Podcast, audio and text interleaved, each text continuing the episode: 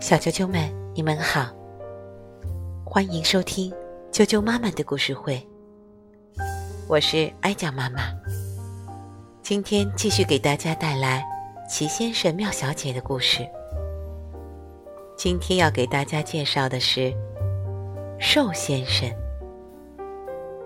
英国的罗杰·哈格里维斯著，任荣荣翻译，童趣出版有限公司编译。人民邮电出版社出版。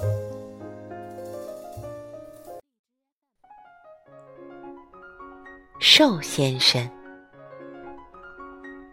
瘦先生特别瘦，他瘦的前胸贴后背。如果他侧着身子，你可能很难看到他。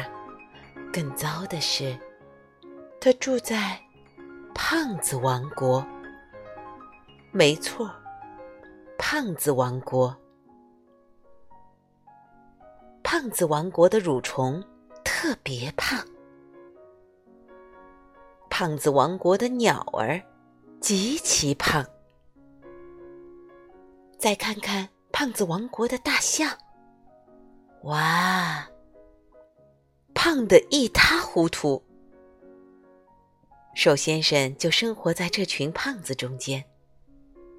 他住在一座瘦房子里，没人见过比他更细、更窄的房子。可怜的瘦先生不喜欢与众不同，可是他也没有办法改变这一切。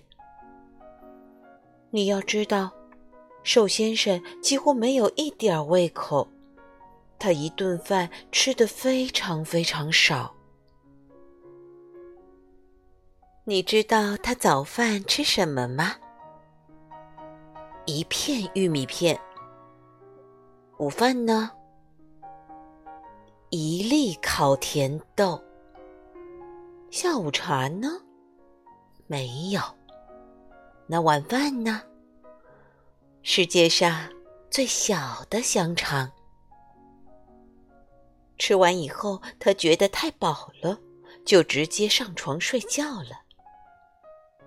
他那张又细又长的床被摆在了一间又细又高的卧室里。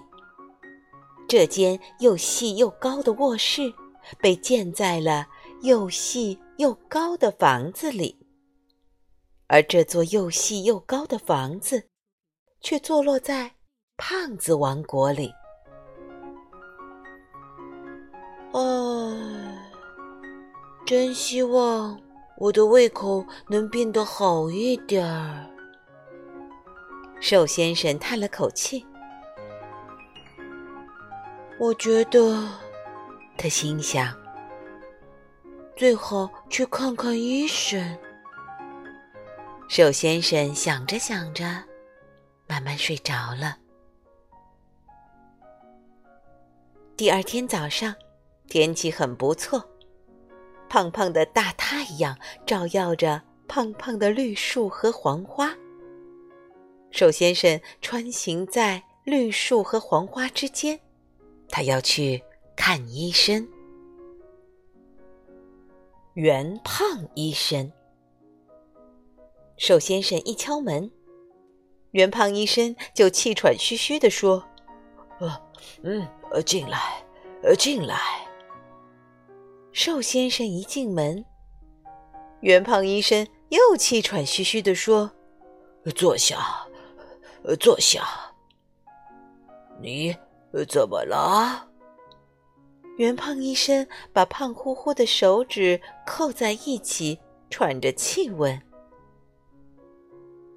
我的胃口不好。”瘦先生解释说：“我想多吃一点儿。”这样我的体重就可以增加一些了。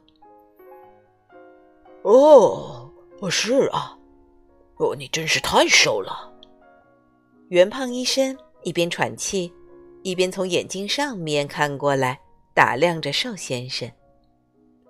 哦，我有办法了，他继续说：“我们现在就开始治疗。”嗯。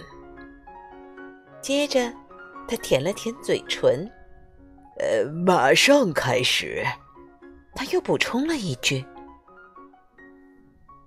他拉开他办公桌的抽屉，拿出一个巨大的奶油蛋糕。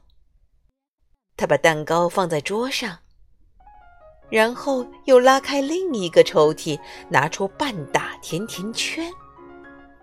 然后他又把甜甜圈全都放在了桌上。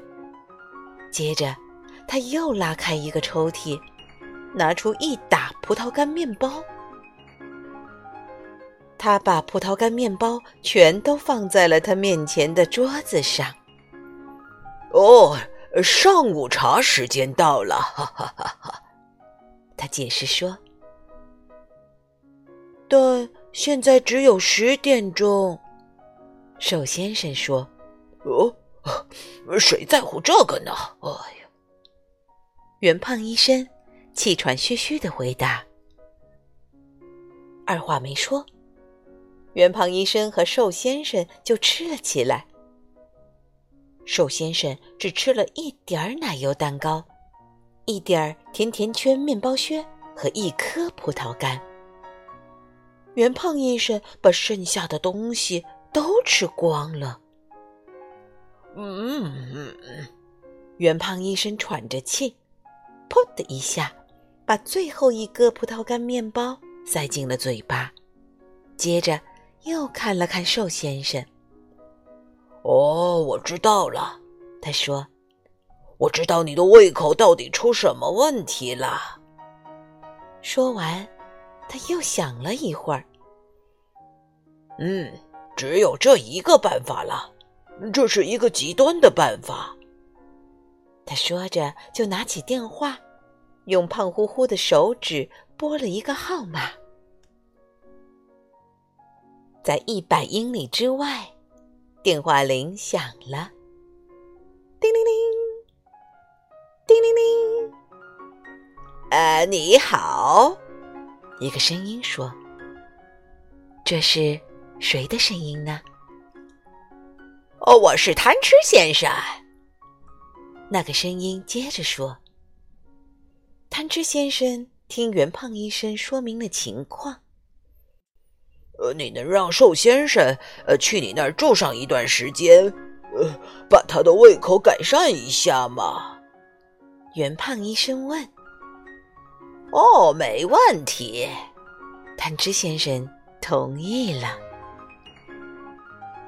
于是，瘦先生住进了贪吃先生家。他在那儿住了一个月。在这段时间里，贪吃先生真的把瘦先生的胃口变大了。就这样，到了月底，瘦先生回家了。他别提多高兴了。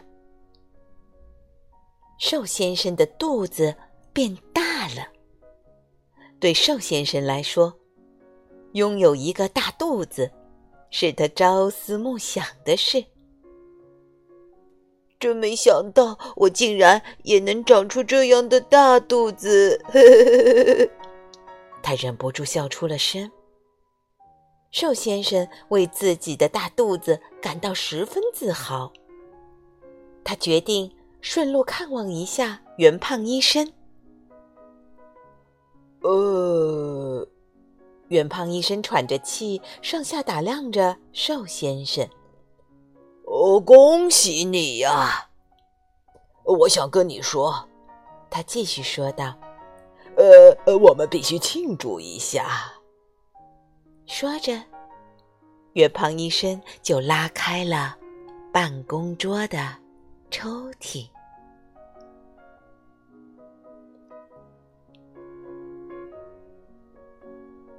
小啾啾们，瘦先生的故事就讲到这儿了。明天见。